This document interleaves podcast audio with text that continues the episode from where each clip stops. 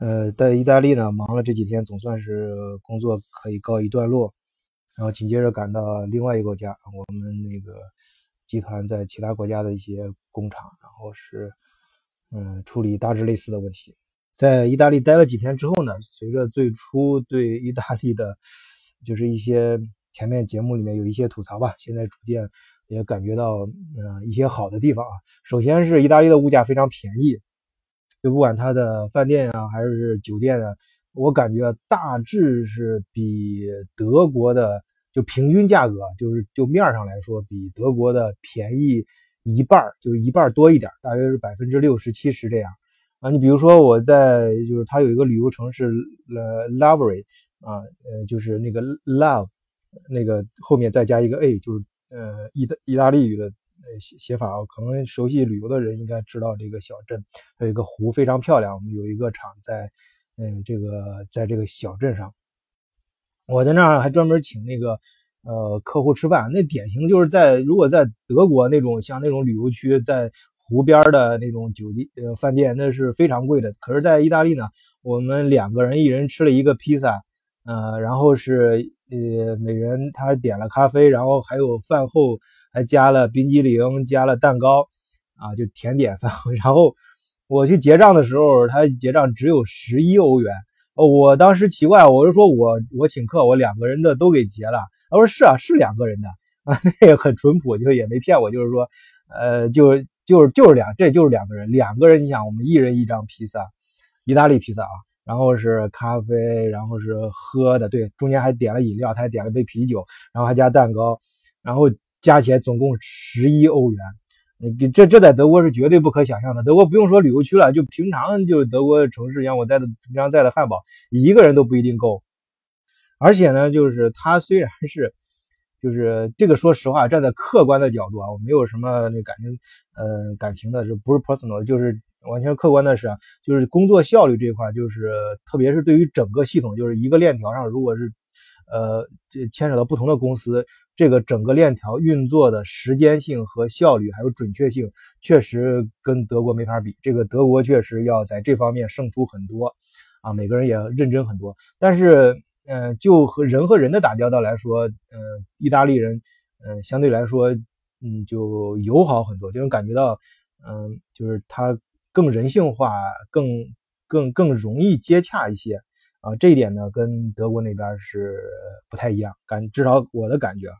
因为因为德国人那种呃也很友好，当然很礼貌啊，但是他那种你总感觉是有一定距离感，就是他那种礼貌和微笑呢，总感觉是比较商务化的，嗯，特别是对于大呃在德国大型的公司，还有一些特别公司对公司之间的啊这种，但是在意大利呢，我去接触其他公司的时候，啊，他的面他的那种就给我的感觉呢，还是比较。呃，就就就是像平常人打交道一样，哎，这种感觉比较亲热啊，亲，呃，亲热感还有那种随和感比较好。但是消费这一块呢，就刚才又回到说消费，消费这块有一个事情我是，呃，看看不懂的啊，回去我我如果有听友能够，下面我提出这个问题，如果有空，嗯，那个听友能够清楚的话，也可以留言区留言。就是意大利，我不知道为什么它的油费很贵，而且它的高速公路也收费。也很也很贵，我在第一集里面都讲吧，它就是我从就开五十公里，呃，我就不第一集里面说五十公里一个三块多，一个两块多，加起来就五块多了。那我从另外一个就是就开一开一百多公里的时候，只是从米兰开到米兰旁边一个小镇，啊，大约应该还不到一百公里，大约开就不到一个小时吧。呃，高速公路它分两节，还分两节收费，加起来有十块钱的。其实反正其中这有有一段可以绕过去，但是但有一段不能绕，它是六块四。这个它高速公路收费，我觉得可以理解，但是它的油费也很贵，呃这一点就就很让我不理解了。因为在德国高速公路不收费嘛，所以说说德国的油费稍贵一些，因为高速公路的费用都摊到油费里面了。但实际呃或者买车费用，但是在意大利的话。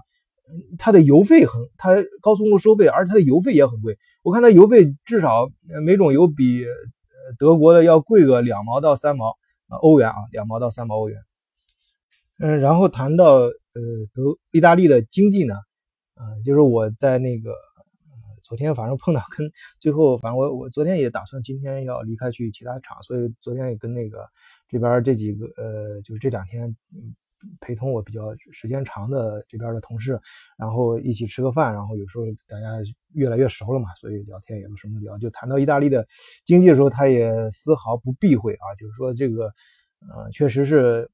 意大利的经，首先它的分布呢就很有意思，跟咱们其实对意大利的感觉可能是相反的，因为我们能见电视上看到的意大利可能很多的是南部，就是地中海沿岸啊那种风情，还有那种景色，还有我们我们熟悉的像电影里经常看的黑手党、西西里岛什么这些这这些那些电影里面的场景啊，显示出来那些故事的发生地啊，但是但实际实际上呢，意大利。在意大利心目中呢，真正意大利是在德，是在意大利的北部，就是靠近瑞士、靠近奥地利、靠近德国的这些区域。而这些厂呢，它的联它的联系比较多的，也都是跟德国、跟北边这些国家联系比较比较多。而它的南部呢，就经济就很糟糕了啊。他用那个 意大利人那个他的原话来说，就是说他往南走呢，到罗马呢，感觉就到另外一个国家了啊。然后再再往南呢。地中海那边一样的，那感觉就到非洲了啊！他他就他就是用的非洲这个词儿啊！当时我也听了很惊讶，他也他也非常苦笑啊，就是一声他，但是嗯，但是嗯，我的感觉也是这样，就是就是我在前面几期节目也讲，就是整个欧洲的经济业态分布啊，就是以德国为中心往外分布，层层分布的这个经济业态啊生态，呃，基本上是已经。形成了啊，我我不管去其欧洲其他国家，就是这就是因为我我比较喜欢自己开车开过去，就是一路从这个城市的面貌到呃路两岸的这些设施的建设，再到那个经济，就是跟当地人交流，然后去亲自感受当地的经济，确实是很明显啊。这个业这个生态分布和地域的这个从以德国为中心往周围分布，这个趋势是非常的。